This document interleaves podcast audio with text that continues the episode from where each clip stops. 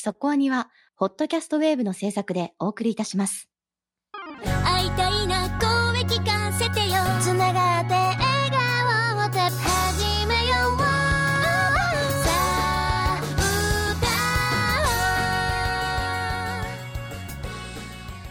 ディープじゃなくそこそこアニメを語るラジオそこアニそこアニ先週はバク転特集パート3でしたそちらの方に感想のコメントをいただいております。はいミーシェルさんからいただきました。1時間半とたっぷりなインタビューをありがとうございました。制作の裏話良かったですね。また各キャラについての語りからそれぞれのキャラがさらに生き生きして感じられました。髪の毛がカラフルになった顛末も面白かったです。そして大人であるだけに志田先生の言動には魅力を感じさせてくれました。最後の翔太郎の怪我への対応がグッときました。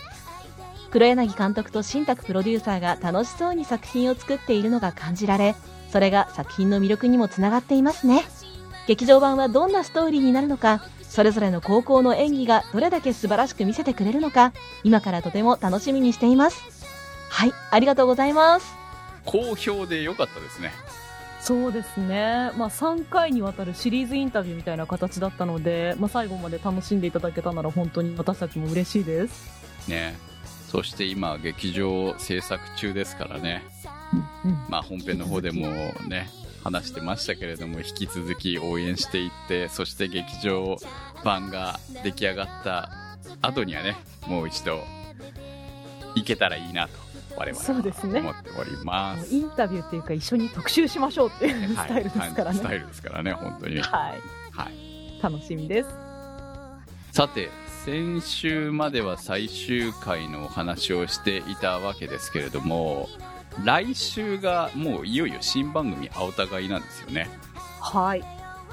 でこのタイミングって一番何をやるのか悩むところなんですけれども今回は、えーどうもある一部から期待されているという言葉を見たのでやらざるを得ないだろう。ということで決まりました今日の特集は。スクライド20周年記念俺たちの好きな谷口五郎監督特集です。腕を広げて深呼吸吸ってぐるぐる回るそこアニさあということで始まりました今日の特集はスクライド20周年記念俺たちの好きな谷口五郎監督特集ですはい。今回はスクライド20周年記念にかけて、まあ、スクライド特集何度かやってますからね。そうですね。あとは結構最終回特集でバックアローの話もっとしたいなって私は個人的に思ったりして、だったらガッチャンコしちゃおうかみたいな感じで、ね、グループで、LINE グループでみんなで相談して決めた感じでしたよね。そうです。今回は、俺たちの好きな谷口五郎監督特集ですよ。いや、本当はね、頭なくてもいいかなと思ったんだけど、やっぱこれは入れとかんといかんだろうなと、うんうんうんいうことで、そういう形で今回の特集は決まりました。はい。スクライドはだいぶ昔ですけど、インタビューをさせていただいて、はいそれ以来本当、そこ兄さんはスクライドをややってくれるみたいなふうに思っていただけているみたいでね、一部のはい方に。はい、はい。そう言われてるとね、これは何かや,、ねやらなきゃね、いけないんじゃないかなと、こう、こう押されてしまったわけですよ、私がね。いや、でもそういうのは大事です。そう。実際動かされちゃうからスクライダーの皆さんはね、本当にね、いいリスナーさん、まあ、普段はね、聞いてないと思うんだけど、いい、こう、リスナーさんなんですね。断るごとに、その度ごとに、こう、過去のインタビューの回をね、こう、紹介してくださったりとかするので、もうありがたいな、ありがたいなと私はいつも思っているので、まあ、だったら答えなきゃいかんだろ、ここはな、ということで、えー今回の特集となりました。えーただで、こう、スクライド20周年記念とつけてタイトルで募集すると、スクライドの話しか来ないと、ちょっとやばいなと いうのもありまして、はい。いろいろ喋りたいからね。そうなんですよね。谷口五郎監督特集ですからね。ということなんで、えーいつもだったら1作品募集みたいな形なんですけれども、今回はなんと3作品、はい。あなたの推しを入れて大丈夫ですよ。これとこれとこれが来るだろうなっていうのは大抵来てたんですけれども、まあ多分ね、2作ぐらいはね、決めすぐ決まると思うね。3作目にどれを入れるのかっていうところがポイントになってくるのかなと。確かに。本当はもっと入れたいのがみんなあるはずなんですけどね。でもその中でもね、自分の好きを入れちゃうとやっぱり、ね、スクライドが確実に入っちゃうでしょみたいな、そんな感じになっていくんだろうなっていうのが想像できちゃうので、えーまあまさにそんな感じになりました。コメントをご紹介しながら、一作品ずつちょっと私たちの、まあ、思い出とか感想とかを語っていくスタイルで進めていきたいかなと思ってます。まずはこのコメントから。フェビさんからのコメントです。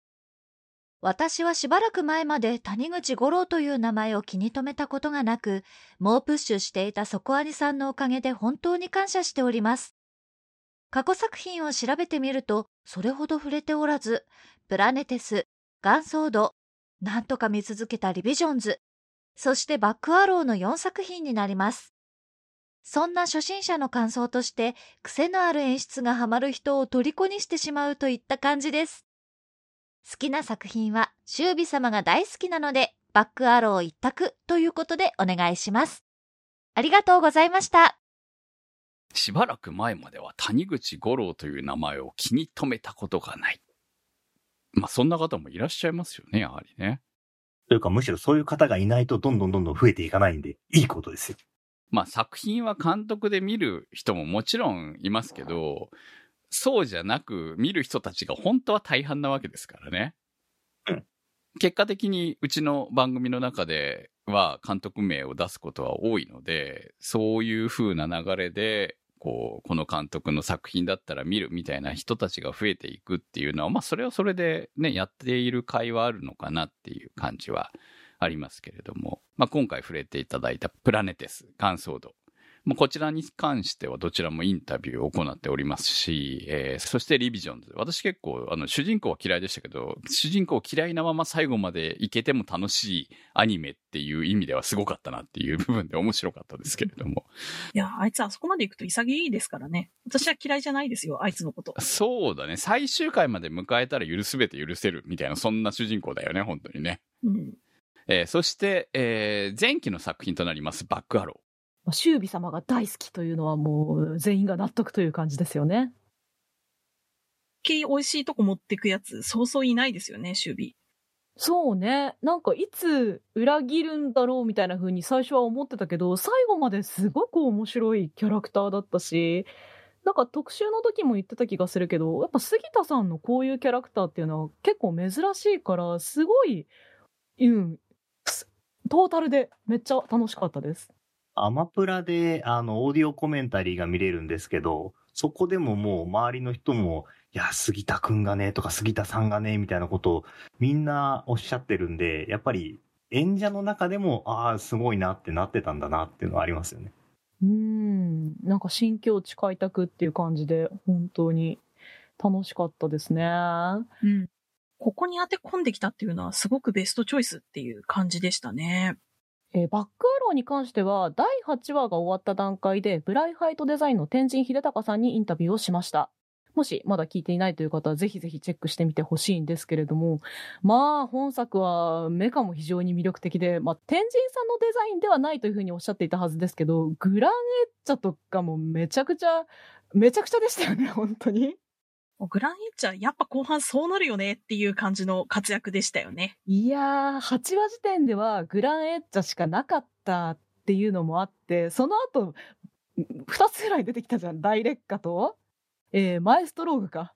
もうあのあたりとかもね、まあ、そのもの自体もかっこいいし、やっぱり立ち上がりますよね みたいなのも含めて、なんか、お家芸というか待ってましたみたいな感じのもう、谷口節なんじゃないかなっていうふうに一つ思うよね。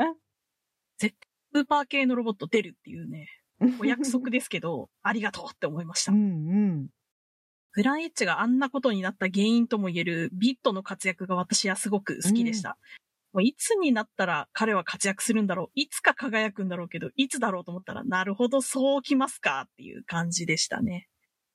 まあ、キャラクターを一人も取りこぼさないっていうか、必ずみんなに見せ場があるし、モブキャラももう一回出てくるみたいなのもすごく、これもまた谷口監督らしさだったりするじゃないですか。うんいや、ビットは本当に美味しかったですよね。いじられキャラとしても魅力があったけれど、なんかめちゃくちゃ、あ、結局お前も熱いのかよ みたいなね。そうね。そして戦力っていう意味では、ちょっとこう、戦う方にはならないっていうところも、うんやっぱいい塩梅なんだよなっていう感じですよね。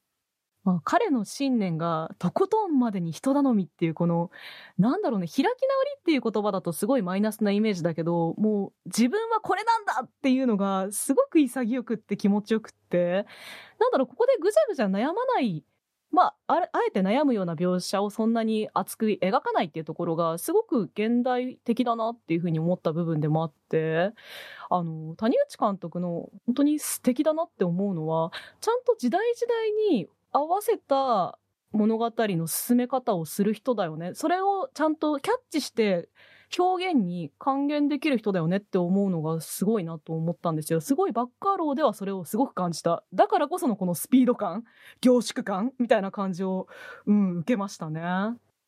具体的にもね、やっぱカラッと明るいものが求められてる時に、こういうのをスッと入れてくるっていう感じがいいですよね。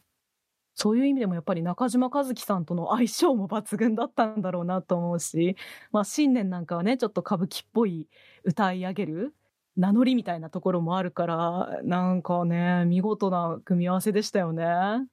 ちなみに、デマイン科学合唱団が歌ってるあの歌の作詞は谷口さんがやっていると知って私は大爆笑してしまいました。マッサ555さんからのコメントです。20周年のスクライドは除き、無限のリバイアス、ガンソード、反逆のルルーシュの3本を選ばせてもらいました。リバイアスはテレビアニメ初監督作品ということもあり、荒削りで生々しく、視聴者に傷を残すという気合がにじむ抜き身のナイフのような作品です。それだけに印象深い作品です。ガンソードは谷口監督作品のフォーマットがほぼ完成した感があり、毒とエンタメのバランスが見事で、最も谷口監督の手腕を楽しむことができると思います。ルルーシュはもう皆さんご存知の通りですが、過去作品の流れから改めて見ると、この話を作りたいというより、視聴者を揺さぶるテクニック全開で作品を作ること自体が目的なのではないかと感じさせます。最も谷口監督の恐ろしさを味わえる作品と言えるのではないでしょうか。最後に一つだけ願望を言わせていただくと、ご本人がたびたび受けないと発言されているので、ほぼ可能性がないのは分かっていますが、いつか谷口監督のガンダムテレビシリーズが作られることを願っています。間違いなく問題作になると思います。これからもド S な谷口監督作品を追い続けます。ありがとうございました。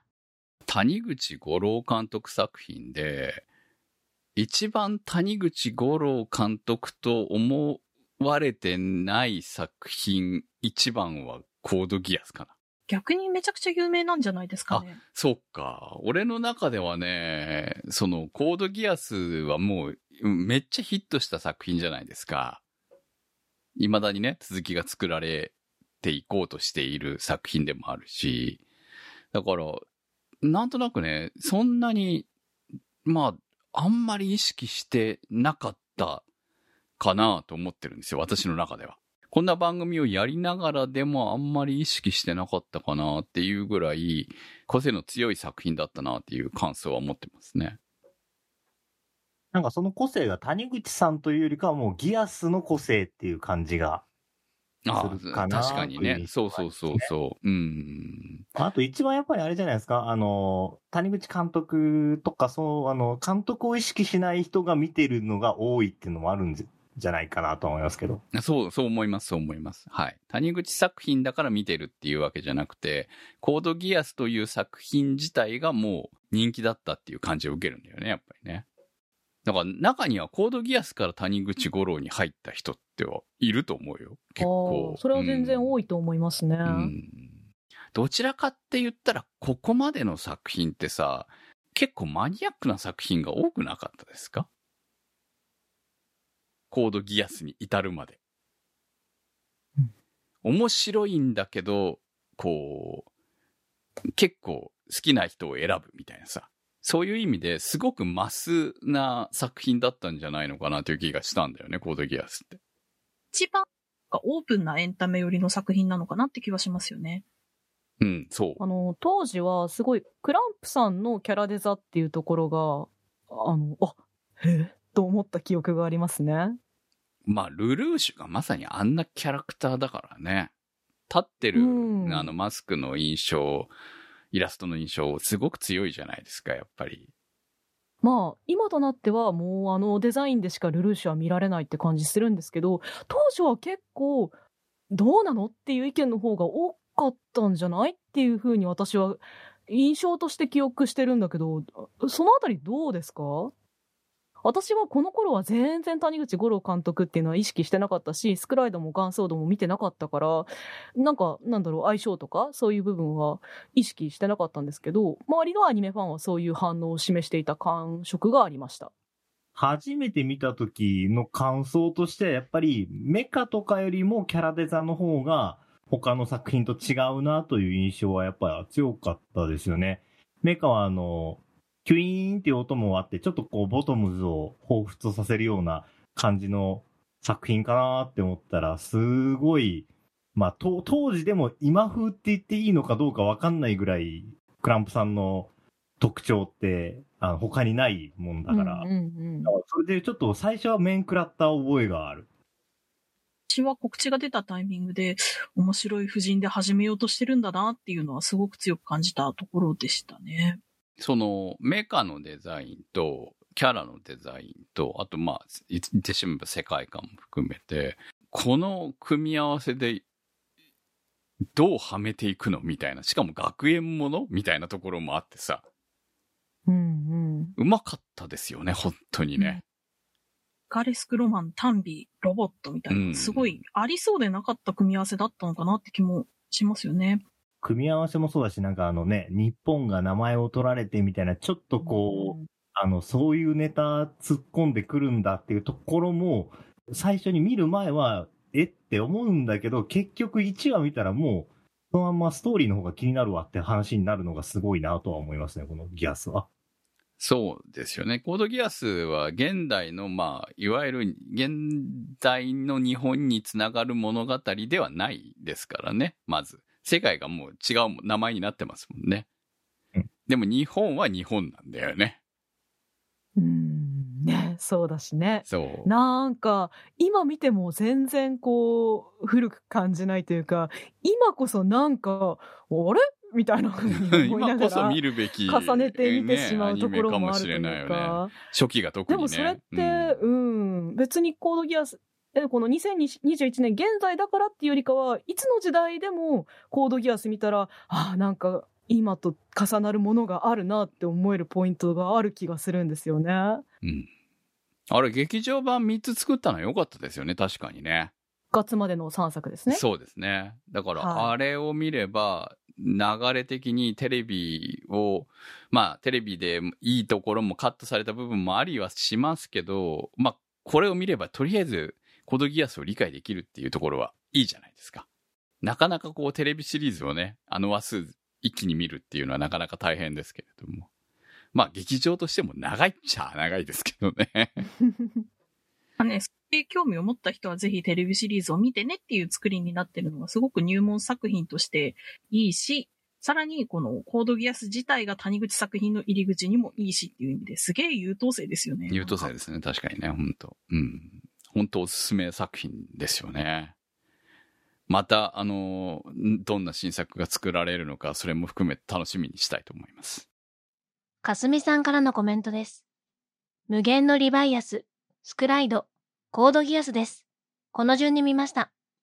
中学生の時にリバイアスにはまりました。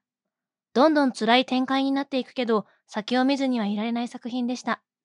常に状況が変わり、息つく間もない新展開になっていくのは、この頃からでした、谷口作品。主人公の弟、勇気が大好きでした。そして、そのスタッフ陣が新作を、と各所で取り上げられたスクライド、リバイアスを最後まで見届けたご褒美主人公の声優は勇気をやっていた星さんだし、という感じで放送前からものすごく楽しみにしていました。高校生だった当時、自宅のビデオデッキが壊れていて録画ができず、でもセリフ一つ聞き逃したくなくてテレビにかじりつくようにして見ていたのを覚えています。大学生の時は友人からクランプがキャラデザ原案をやっているアニメが面白いと聞き、コードギアスの録画を見せてもらいました。オープニングのラストに、三千と輝く、監督、谷口五郎の文字列。案の定ハマり、谷口監督が好きだと自覚したので、ガンソードやプラネテスも一気に見ました。もちろん、先月まではバックアローを毎週見ていました。はい、ありがとうございます。リバイアスですよ。特集しましたね、昔。私は、あの、無限のリバイアスは、この底アニでの特集をするために見ました。当時ね、多分ね、苦手だったと思うんですよ。あの、その、放送当時。なんか暗いアニメやってんなっていう印象があって。そうですね。うん。で、それっきりだったんですけれども、いや、まあ、ね、あれなんで特集することになったんだろう。やらなきゃいけない流れがあったのかなもう全く覚えてないんですけど、まあ、とにかく一回は見なきゃいけないと。谷口五郎好きを言うんだったらっていう感じだったのかなシュルーツじゃないですか。オリジナル作品としては。これが最初かな？ですかね。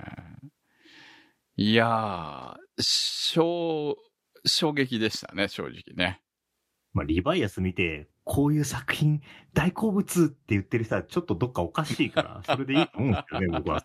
そうですね。うん。いや、あ、なんか忘れられない一本っていう意味では絶対入ってくるよね。心には残っ感じがあるよな。ちゃうよね、でもね、確かにね。これって難しいなと思いました、本当に。好きか嫌いかって言われた時に大好きではないですよ。辛いこともいっぱいありますからね、そうこの話。大好きじゃない。面白いんだけどさそうそうそうそう。大好きじゃないんだけど面白いっていう、これがすごいよね。私は多感な頃に見たので、うんもうリアタイなんで、やっぱすごい傷になったなっていう一本なんで、傷口えぐられた作品は忘れないっすね。うちリアタイは、あの、ほら、電波の関係で、アナログのね、電波の関係で見れなかったから、レンタルでね、兄と一緒にいましたけど、二人して、これ夕方やってたのかって話になってましたからね。出たんだよ。おかしいと思ったもん、当時。おかしいよ。これ、局の人がよく許可したよねって感じもあるよね。本当ね。意外と攻めてたんですよ、あの頃のテレ東はね。ね、最初恋愛ゲームの企画から始まったみたいな、あの、話がこの間のインタビューかなんかで出てうん。ましたよね。どこがだよ。正気の沙汰じゃないっすよね、ね本当ね。聞いて頭がおかしいと思うんですけど、これを恋愛ゲームの企画のアニメ化ですみたいな、は、はーって、それ困るよっていうね。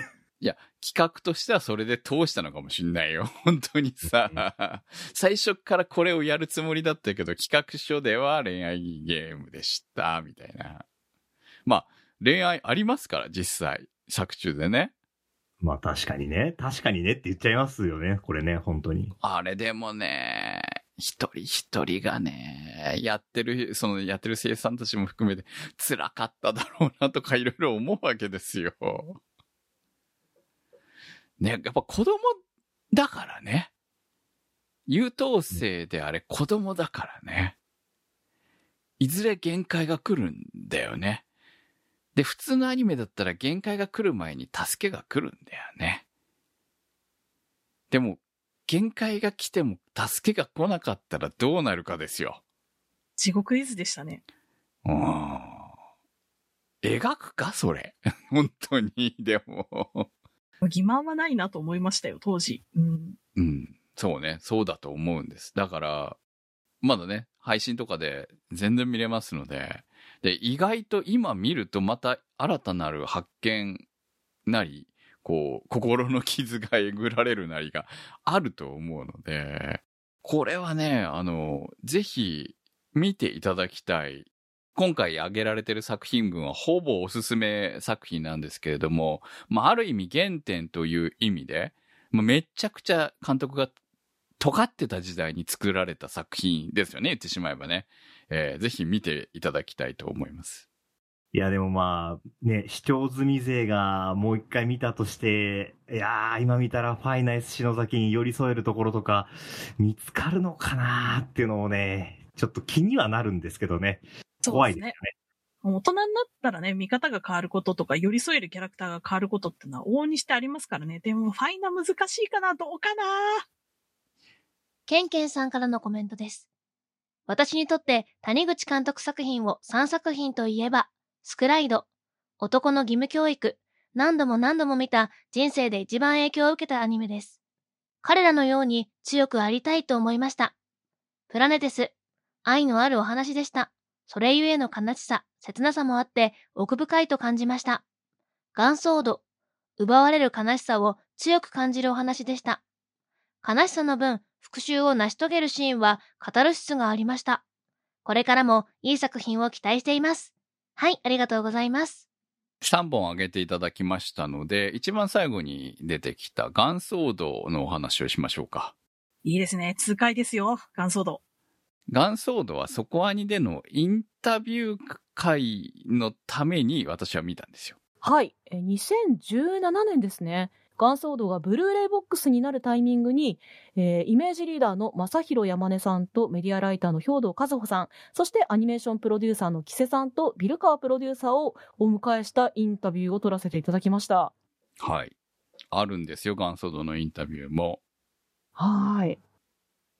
結構やってるね、やっぱりね。そうなんですよ。なんか思い返すと谷口監督作品で結構インタビュー行ってるんですよね。言ってますね、本当にね。はいそう、ガンソードもこれもね、ブルーレイになる機会の時に、ちょっとお話があって、あ、だったら行きますよっていう話でお願いした形はありましたけれども、まあその時点でね、私は見てなかったんで、本当に。でも、谷口作品なら楽しいだろうと思う部分があったので、素直に見始めたんですけど。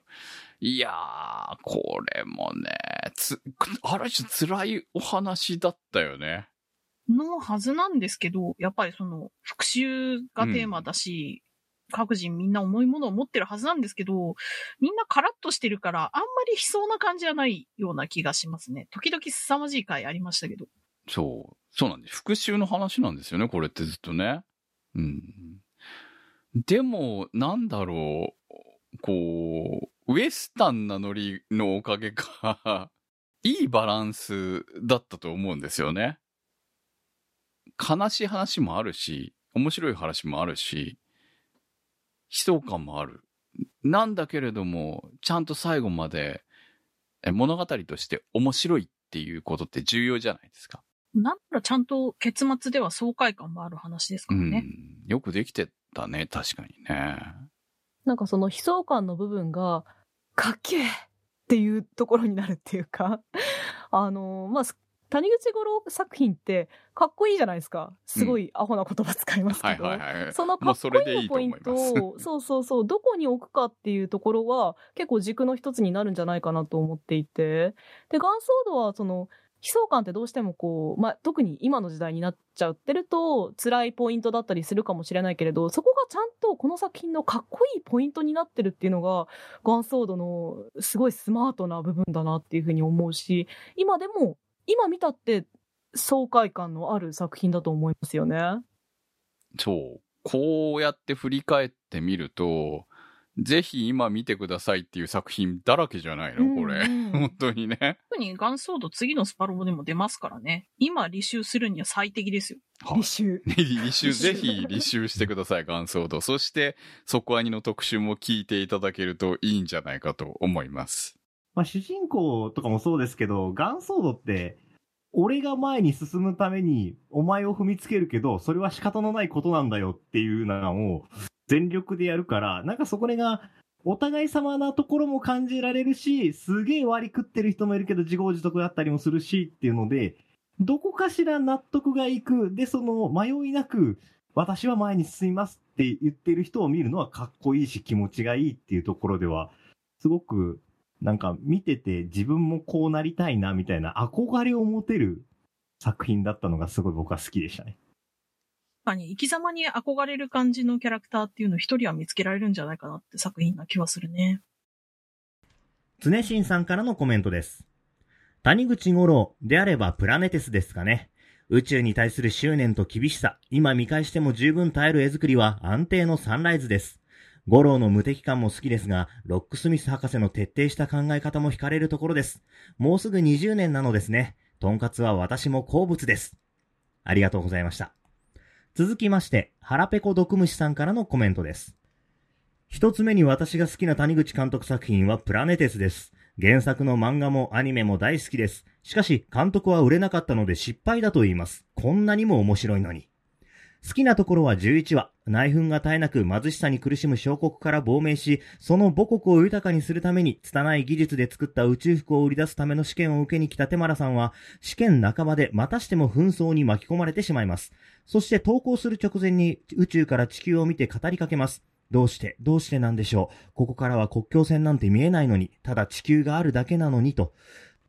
プラネテスはデブリと呼ばれる宇宙に放置されたゴミを回収する作業員たちの物語ですが、そこには様々な人間模様があり、貧富や紛争といった残酷な現実、そして愛とは何かがテーマになっていて、その答えの一つに触れることができると思います。愛ですよ、愛。二つ目は無限のリバイアスです。よくまあ夕方にこんなエグいアニメを放送していたもんだなと思います。今では完全にうつアニメにカテゴライズされてしまっていますが、宇宙船という閉鎖空間、SF 漂流物としてハラハラする展開が面白いです。漂流する宇宙船にはお年頃の子供しかいないため、統率も取れず、もちろん様々な犯罪行為が発生してしまいますので、人にお勧めできるかといったらかなり難しいです。そして三つ目。いや、抹殺のラストブリッドに私が好きな谷口監督作品はスクライドです。谷口監督作品は好きな作品だらけですが、私が特に大好きなのがスクライド。何はともあれスクライド。20周年おめでとうございますスクライド。自分にとってのバイブル、20年間揺るぎない燃えるアニメの頂点です。カズマに憧れ、君島に共感し、クーガーの兄貴に文化の真髄を知る。二人の男がただ意地をかけ、ただ殴り合うだけの最終回。最高です。でもおすすめしてもなかなか見てもらえないのが難点です。なぜ？熱量か？熱量が壁なのか？目の前に壁があるならそいつを叩き壊す。そんな精神で今後もスクライドをお勧めしていきます。ありがとうございました。長い、熱い。500文字までって言ったでしょ？一作品500文字じゃないんですよ。っていうね、もう。その、まあそういうところがあるから、はい。ね、なかなか見てもらえないっていうのは、わかりますね、これはね。ついね、食い気味にいっちゃう作品なのは非常にわかるんですけどね。人に作品を進めるときに、つい、こう、いっぱい話してしまうっていうやつですよね。ええ。ないことなんや、これは。いや、面白かったです。ありがとうございます。本当にね。こんな長い文章をね、このね、熱を込めて込めていただいてね、もうこれはね、まあ多少はカットしましたけども、えー最後の方は全部読んであげなきゃって思いながら、えーお読みいたしましたけれども、はい。まあ、ただ、今回このパートはプラネテスの話をしようかなと。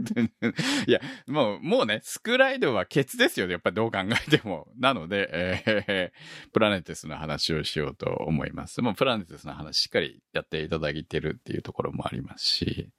まあね、プラネテスも実はインタビューをやってます。はい、えーこちらは2012年ですね。エモーションザベストプラネテス DVD ボックスの発売のタイミングで、えー設定交渉の小倉慎也さん、サンライズ川口プロデューサーとバンダイビジュアルの清水プロデューサーをお迎えしてインタビューを、えー取らせていただきました。はい。どこにも谷口監督は出てませんね、いつもね。いやー、まあまあ、あまり出てこない方ですからね、そうなんですよね。ね。で、あ、なんと、んもう我々オファーするときに谷口監督お願いしますは一言も言わないようになりました、今はね。うん、そうですね。これはすごい大倉さんが面白かった そ。うですね。プラネテスの時はね、小倉さんでしたね、やっぱりね。いやー、まあ2012年ですか。私、設定交渉っていうお仕事をあんまり知らなかったので、いや、すごいなというか、うんまあなんかゴールデンカムイとか、そのあたりでも設定交渉っていう人は最近はよく見かけるじゃないですか。はいはいはい。そういう方々がどういうリサーチをしているかっていうのを、まあ、ここで教えてもらって、いや、そんなことまで知ってんのかよとか、そんなところまで、一応考慮した上でアニメ化してるんだなっていうのになんか、脱帽してしまいましたね。うん、難しいところじゃない？だ実際そういうことが、まあ、現象として可能なのか可能じゃないのか。でもアニメとして見せる場合は、あの、あった方がいい場合もあるわけだし、そこら辺の線引きをじゃあ、誰がどこまでやれるのかっていうと、監督、脚本二人だけじゃできない部分ってやっぱりどうしても出てくるわけですよね。そうですね。うんまあ、それがリアリティラインというものでもあるんでしょうし、まあ、知ってるか知ってないか、まあ、知ってる上でアニメ的な嘘をつくのか、うんですよね、結それって局ね。全然説得力がやっぱり変わりますよね。はい。まあ、その辺がこう、プラネテスはリアルな作品だからこそより重要だったということで、まあ、担当されたという話がずっとされているわけですけども、うんうんめっちゃ面白かったですね。あれはね、本当にね。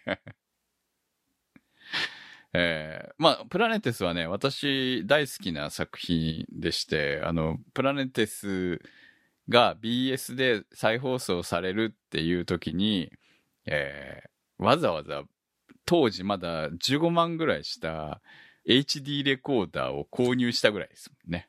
まあ、食いついて見ちゃうような作品でしたよね。しかも何度も見返したくなる作品だから、録画したい気持ちめっちゃわかります。うん。あの、しかもさ、あの、綺麗じゃない？もともと。うん。もともと綺麗なんだけど、やっぱ BS デジタルのあの画像で見るともっと綺麗なわけですよ。本来それで作られてるわけだからさ。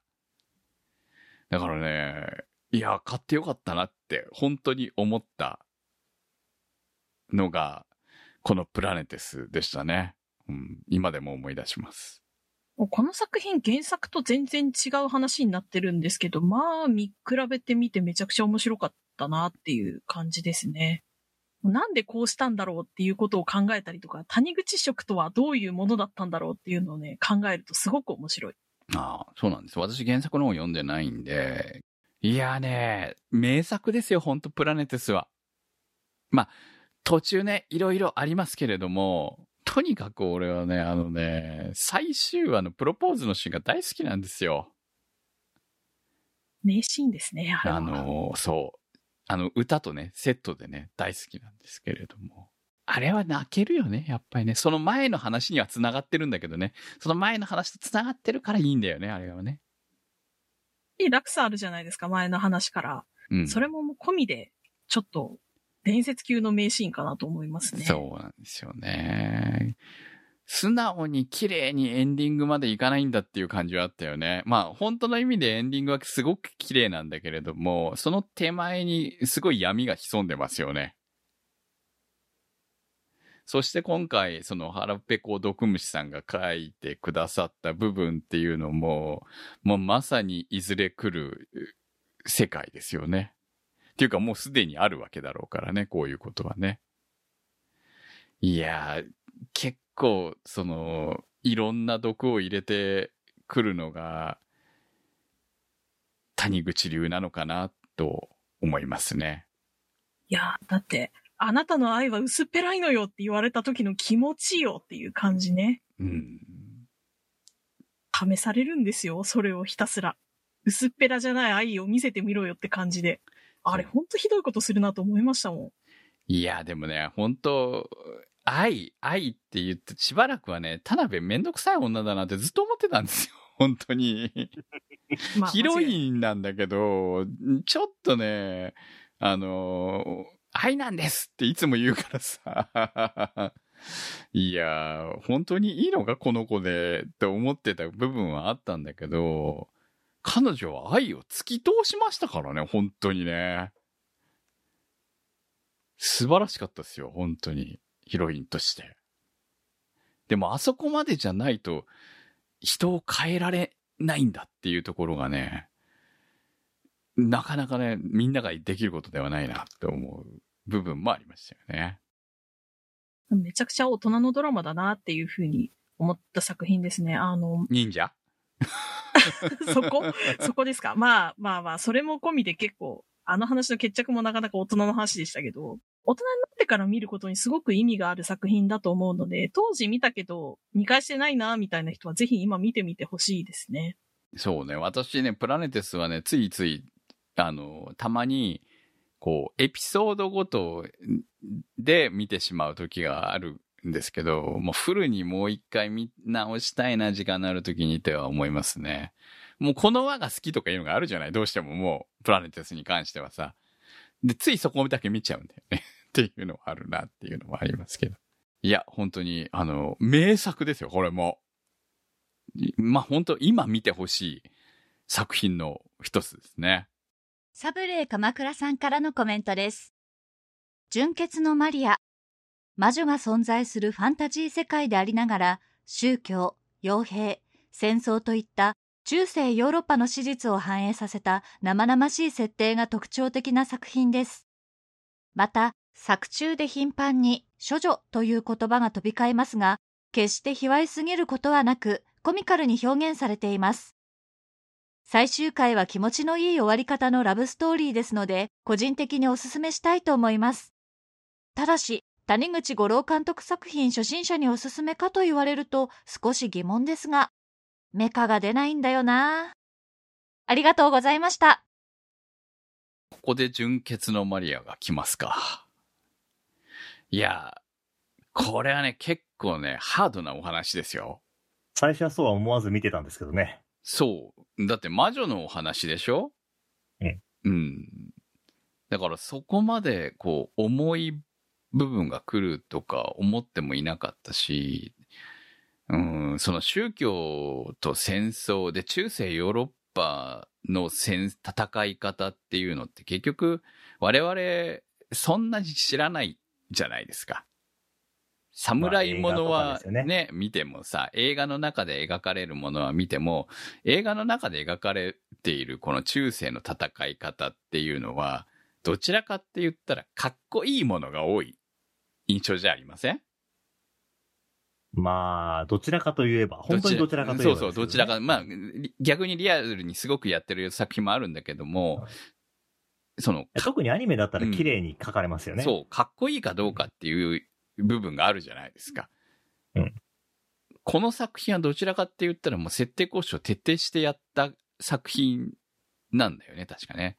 だから、中世のたヨーロッパの戦い方はこうだったみたいなものがすごくわかりやすく描かれてはいるんだけれども、この戦い方してると大変だなっていう、まあ、人が死ぬのも含めて、いやー、嫌だな、こんな戦場には行きたくないなっていうような感じがあるよね。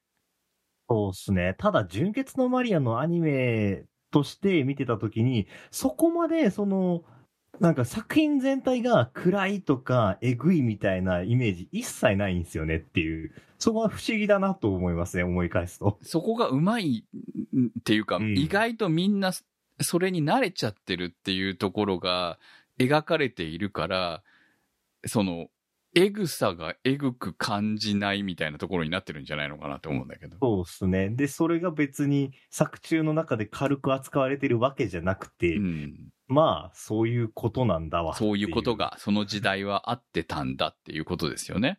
うん。うん。まあ、日本でも戦国時代たくさん人は死んでるわけですから、要は、そういうことがヨーロッパでもあってたっていうだけの話ですよね、言ってしまえばね。まあ、サブレイさんも、あの、初心者におすすめかと言われると少し疑問って言ってるのは、まあ確かにそうなんですけど、逆に、あの、谷口五郎という名前を気にせずに、ただ単にこれ単体で見てうん。どうかっていうのが、かなり、あの、見や、これが見やすかったら他もいけるでしょうみたいな感じはありますけどね。私は結構好きな作品でしたね。うん。うん。こう、その、信仰みたいなものに突っ込んだ作品としてはかなり面白いことやってる一本でもあると思うので、興味あったらぜひ見てみてほしいですね。マイシンさんからのコメントです。谷口監督の作品から3作品。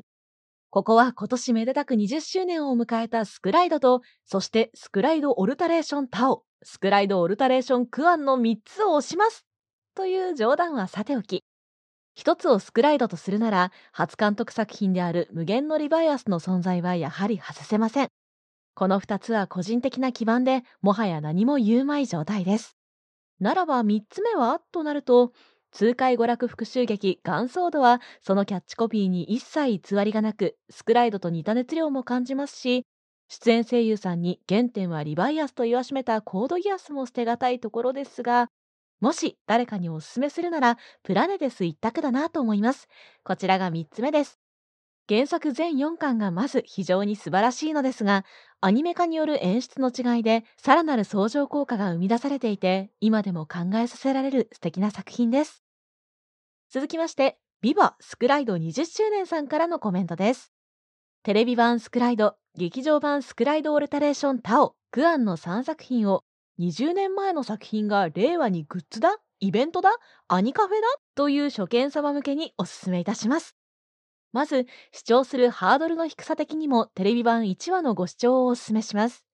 湧き上がる何かがあれば、当時設定制作だった兵道さんのお言葉を借りると、マドカマギカの3話かの有名なまみる会、もう何も怖くないにあたる第4話ビッグマグナムまでぜひご視聴していただきたいです。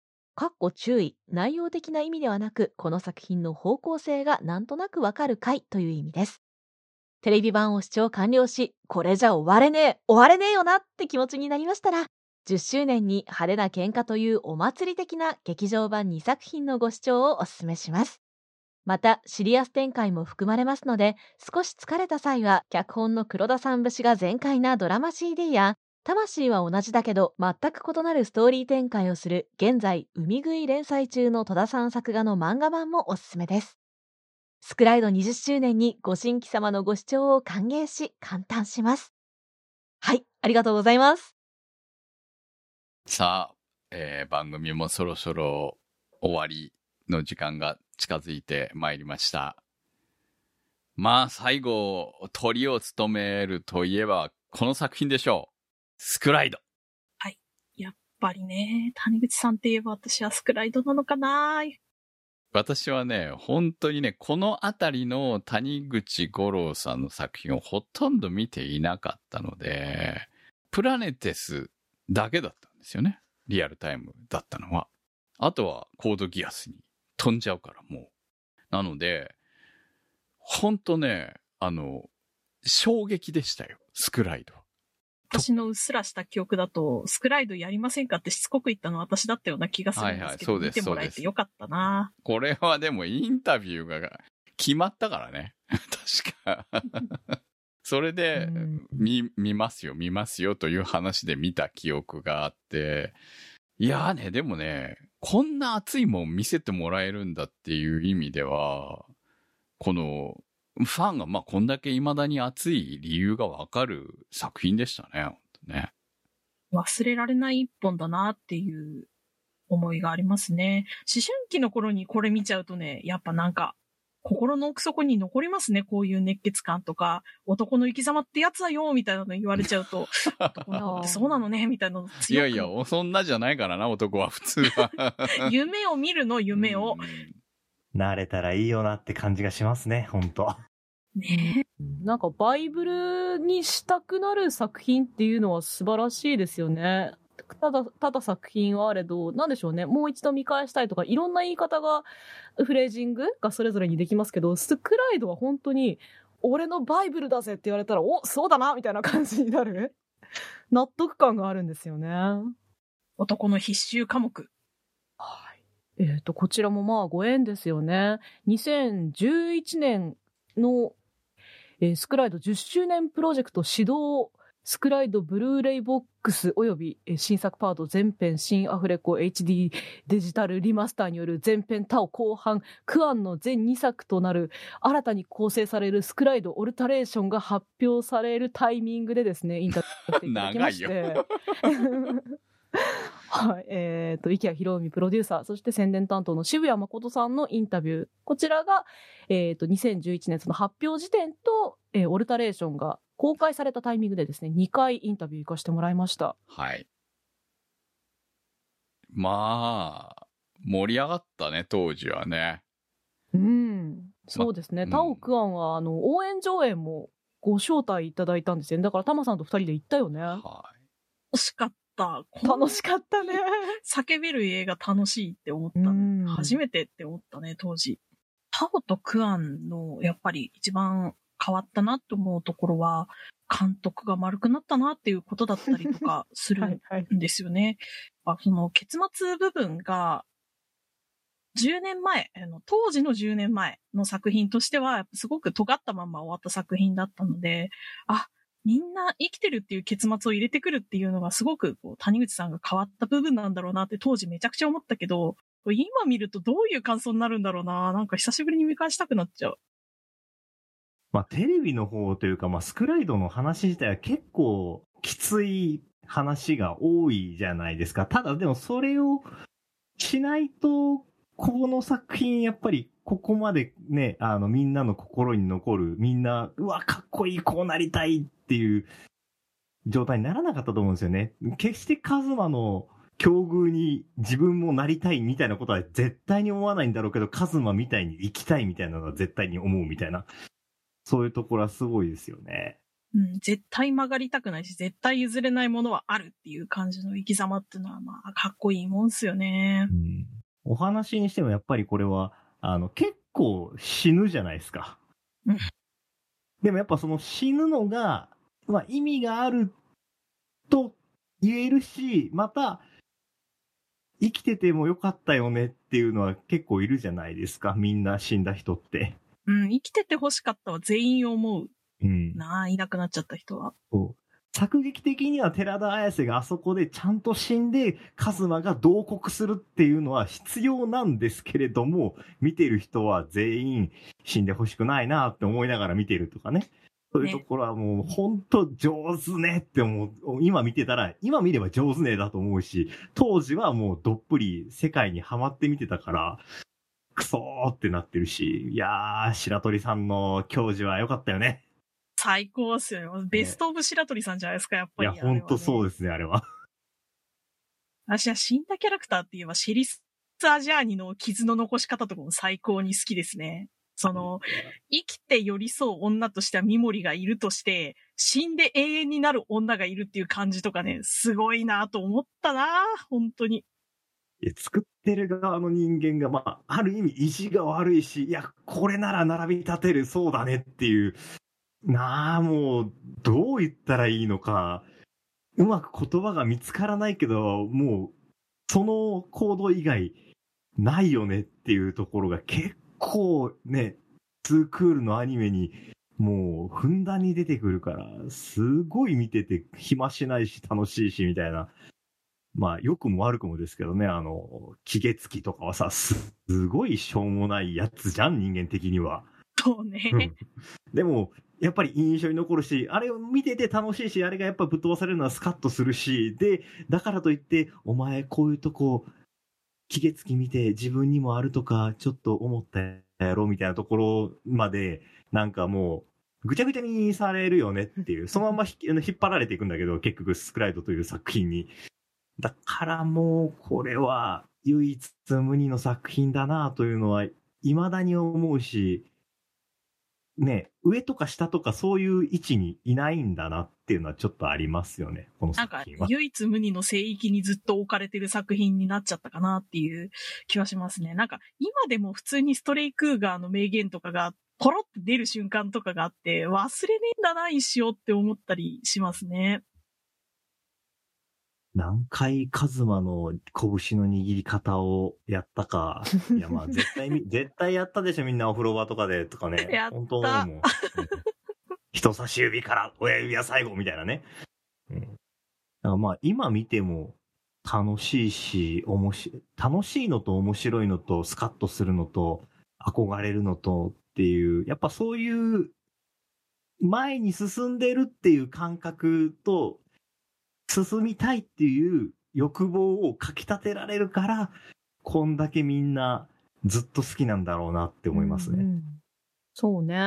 うんいや、20年愛されるっていうのはすごいよね。いや、となんかんでもないと思いますよ。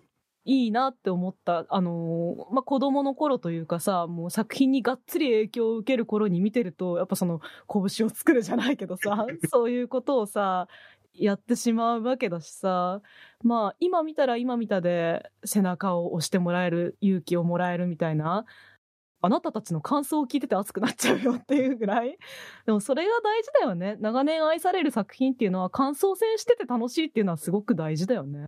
思いますよ。で、しかも、ね、感想戦で、あの、作品の見え方が違って見えたとか、年齢によって感じ方が変わるっていうのは、もちろん、いい作品の条件としてはあるんですけど、スクライドはなんかもうそこら辺の、スクライドが言っていることというのは、20年経っても受け取る側も変わってないっていうのがすごい、一本通った作品だなと思う。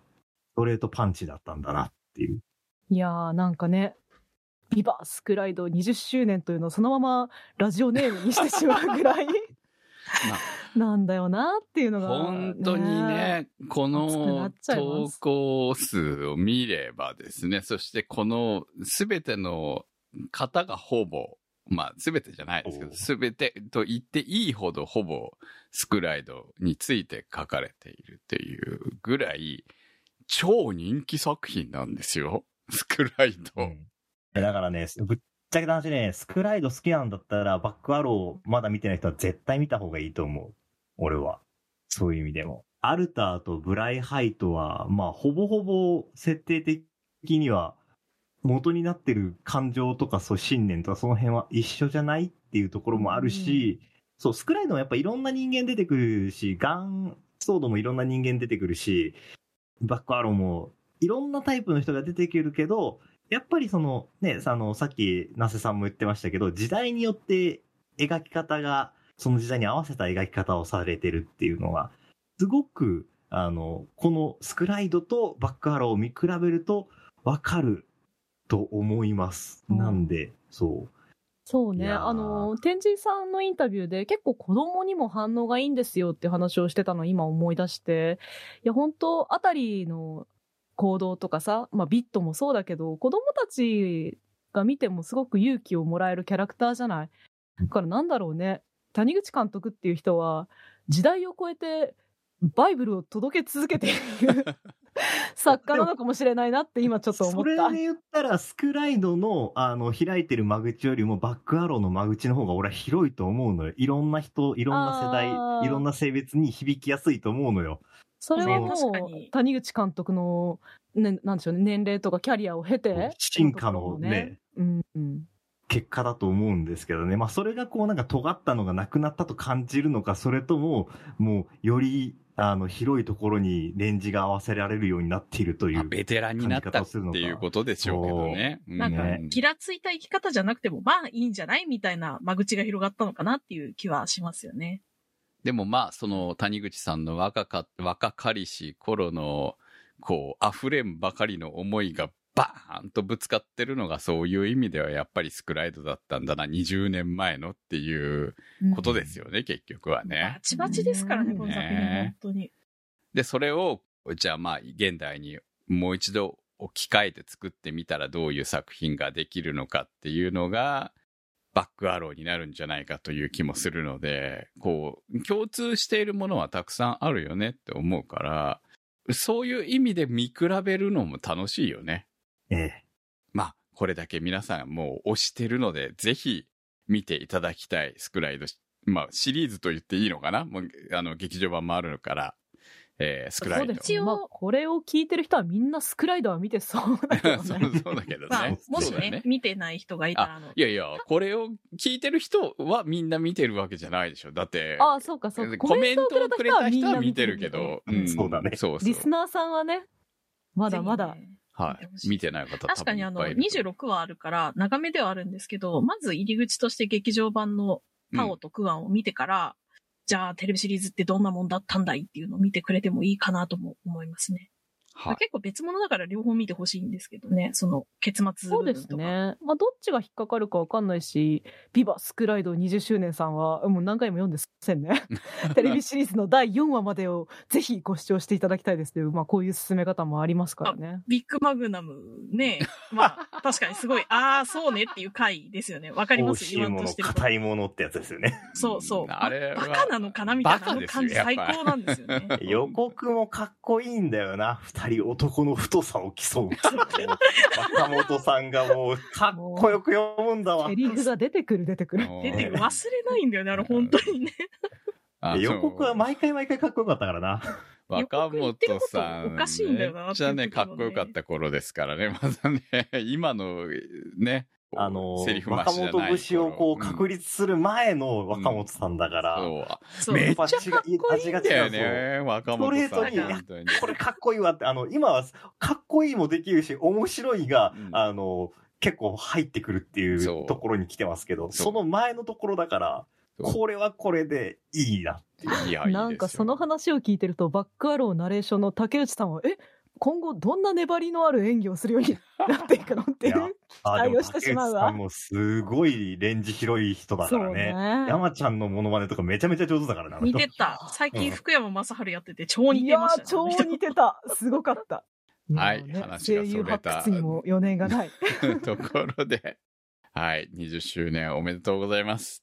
おめでとう。ございます。おめでとうございます。はい、ということで、今日の特集は、スクライド20周年記念、俺たちの好きな谷口五郎監督特集でした。そこアニ。そこアニサポーターズ募集。そこアニの運営を応援していただくサポーター制度。そこアニサポーターズ。1週間1ヶ月のチケット制で応援していただいた方のお名前を番組内でご紹介いたします。好きな作品の特集に合わせてのスポット応援も大歓迎チケットはそこアニ公式サイトからご購入いただけます。サポーターの皆様には毎週特典音声「そこアニサイド B」をプレゼント。まだ見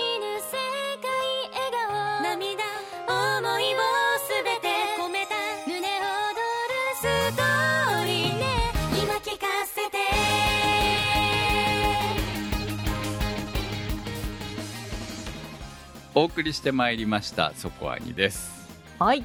結構抑えてたつもりだったんですけどね、最後弾けてしまいましたね。終わりそうだったのに終われなかったですからね。はい、楽しかったです。さて、えー、来週の特集、いよいよ来ますよ。準備はできてますか？はい、来週の特集は2021年夏アニメ。新番組青互い特集です。